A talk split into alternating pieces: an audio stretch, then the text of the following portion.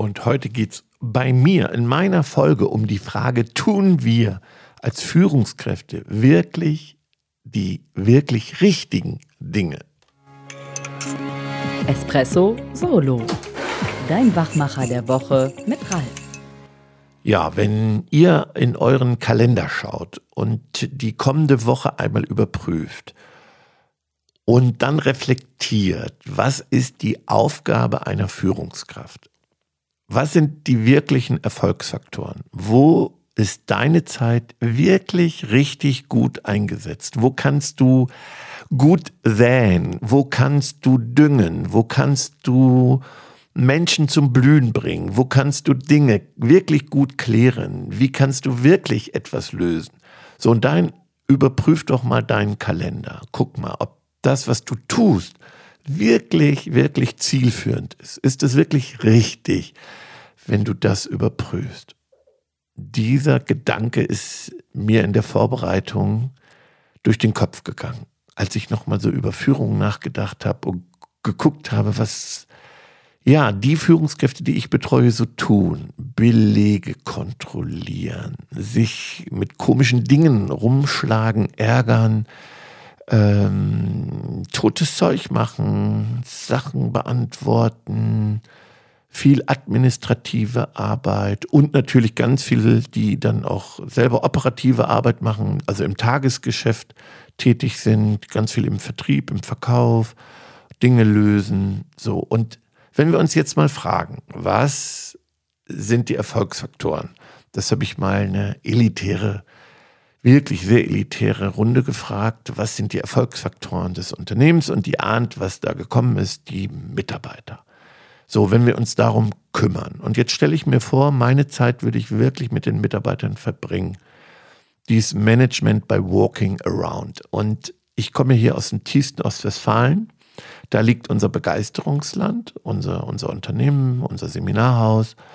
Und da haben wir ja viele tolle Hidden Champions in Ostwestfalen. Dr. Oetker, Miele, Schüko, Hörmann, Fuchsgewürze. Nein, das, das ist Niedersachsen. Aber also hier Spedition Nagel. Also es gibt ganz, ganz viele tolle, noch inhabergeführte Unternehmen. Und was sich alle erzählen, ist, dass die Chefs morgens rumgegangen sind, rum zu den Mitarbeitern und in die Produktion. Das heißt also auch da, wo der Lärm ist, wo Schmutz ist, sich gekümmert hat, haben um die Menschen, in die Augen geschaut hat, ihnen die Hand gegeben haben, äh, die Namen kannten. Das hat immer alle überrascht, der kannte meinen Namen. So, jetzt stelle ich mir vor, das, was ganz wichtig ist, ist eben nicht im Büro zu machen, nicht per E-Mail zu machen, nicht per WhatsApp. Also alles das jetzt persönlich zu tun. Ich denke auch mal an die Auszubildenden. So, ich kümmere mich jetzt um Auszubildenden als Chef. Nimm mir da mal 30 Minuten Zeit, ein Gespräch zu führen. Ein kleiner Tipp noch, wenn du dieses Management by Walking Around betreibst, dass du keine Arbeit übernimmst. Also lass dir nicht den Affen auf die Schulter setzen. Das heißt, wenn ich rumgehe, ich ich kümmere mich drum. Nein. Du nimmst dir vor, Gespräche zu führen, ohne Aufgaben zu übernehmen. Also sagst, okay, das schreib mal auf, besprechen wir dann in, in einem Team-Meeting. Also das ist ganz wichtig, wenn du das machst, dass du im Kopf hast, ich werde nichts aufschreiben, also keine To-Dos übernehmen, sondern ich gehe ins Gespräch, interessiere mich für die Menschen, ja, hab so, versuche wirklich einen ganz offenen Blick zu haben für die Körpersprache, was der anhat, wie der Arbeitsplatz aussieht, wie die Umgebung aussieht, auch Ordnung, Sauberkeit. Ich gucke mir alles, nehme alles wahr, ich schaue mir alles an. So, und dann interessiere ich mich für den Menschen, höre mehr zu, als ich spreche. Wenn ich die Chance habe, mache ich ein Kompliment, interessiere mich so. Und, und das tue ich jetzt ganz konsequent. Bei meinen Teams, vielleicht auch bei meinen Kollegen, auch sogar bei meinem Chef, dass ich mir da mal Zeit nehme. Und ich kümmere mich auch um Hürden, um Hindernisse. Also nehmen wir mal an, du bist in einem etwas größeren Unternehmen und hast andere Bereiche, die dich äh, behindern, ja, die dir nicht so gut zuarbeiten.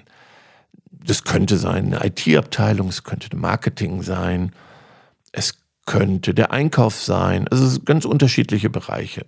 Oder draußen ne, Bereiche, die ähm, beim Kunden nicht funktionieren, sei es der Außendienst, also auf die du nicht so direkten Zugriff hast. Und du nimmst dir vor, jetzt persönliche Gespräche zu führen, keine E-Mail. Und das sind vielleicht jetzt sogar Menschen, wo du sauer bist, total genervt bist und auch im Unternehmen die vom Einkauf, die vom Marketing, die IT und den Kopf schüttelst und äh, genervt bist und sagst, so, da gehe ich jetzt ins persönliche Gespräch. Mach Termine. Das nehme ich mir jetzt konsequent vor für die nächsten Wochen, weil es wird ganz, ganz wichtig in den nächsten Wochen und Monaten, sich ganz persönlich um Dinge zu kümmern, ganz persönlich, gute Gespräche zu führen. Du bereitest dich auf diese Begegnung vor bist im guten Mindset. Das heißt, deine Einstellung ist nicht meckern, motzen, sondern interessieren, lösungsorientiert. Du bist absolut nipselt. Das heißt, als Akronym nicht in Problem, sondern in Lösung denken. Und das tust du und sagst, was können wir tun? Verstehst du uns? Für Verständnis sorgen, warum wir sauer sind, dass uns das behindert. Was könnten wir tun? Was hättest du dir gewünscht? Wie kriegen wir das hin? So, und, und das das ist doch eine ganz wertvolle Arbeit. Wenn wir das schaffen, wenn wir uns mehr um die wirklich wichtigen Dinge kümmern und versuchen, so totes Zeug, tote Arbeiten wirklich wegzukriegen, ganz konsequent. Und das nehmen wir uns jetzt für den Rest des Jahres vor, dort besser zu werden, ganz konsequent, wirklich totes Zeug, wo wir viel zu teuer sind, wo wir uns nicht um die wirklich wichtigen Dinge zu kümmern. So. Und ganz zum Schluss habe ich dann für mich in der Vorbereitung noch gedacht, okay, wie sieht das bei dir zu Hause aus? Was ist mir am allerwichtigsten? Und wo verbringe ich meine Zeit?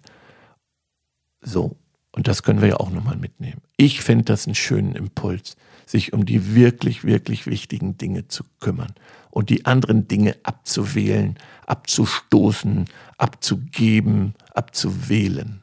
Und dabei wünsche ich euch von Herzen ganz viel Erfolg.